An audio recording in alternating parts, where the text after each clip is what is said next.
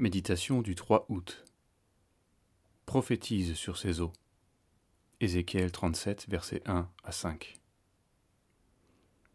L'Éternel me fit sortir en esprit et me déposa dans le milieu de la vallée.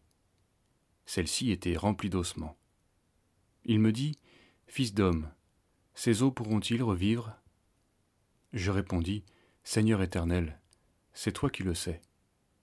Il me dit, Prophétise sur ces eaux. Tu leur diras, ossements desséchés, écoutez la parole de l'Éternel.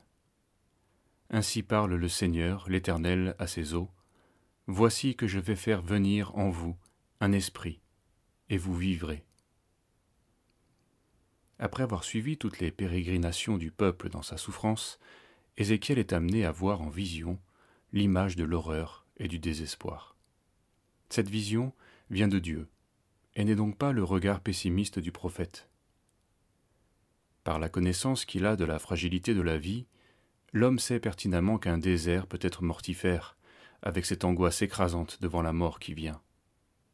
C'est pourquoi il s'efforce souvent de combattre cette fatalité par un optimisme maladroit. La parole nous dit que notre corps est mort à cause du péché. Romains 8, verset 10. Mais l'homme se regarde et dit Il ne faut tout de même pas exagérer. On peut toujours se voiler la face et trouver un élément positif pour se rassurer. Mais il s'agit d'accepter le regard du Seigneur. Face à la vérité de la parole prophétique, la tentation est de toujours rajouter un oui mais, craignant d'avoir à nous repentir.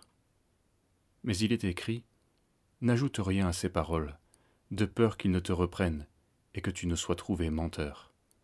Proverbe 30, verset 6. Quand Dieu place Ézéchiel devant ce spectacle d'un peuple décimé, dont il ne reste que des eaux éparpillées dans une vallée desséchée, il l'interroge, et le prophète ne sait que répondre. Il nous faut accepter parfois de ne plus savoir. Nous ne savons pas ce qu'il convient de demander dans nos prières.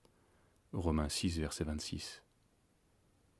Aussi longtemps que Dieu ne nous a rien dit, nous ne savons rien. Que faut-il faire? Il suffit d'entendre la parole de Dieu qui retentit et qui redonne vie. Repentez-vous et recevez le pardon de vos péchés, car la promesse est pour vous. Devant ce qui nous semble être le silence définitif de la mort, le désespoir du désert que nous pouvons traverser, l'acte de foi consiste à recevoir la promesse qui nous est adressée, celle de l'Esprit.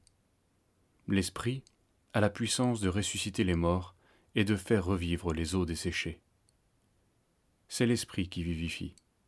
La chair ne sert de rien. Les paroles que je vous ai dites sont esprit et vie. Jean 6, verset 63.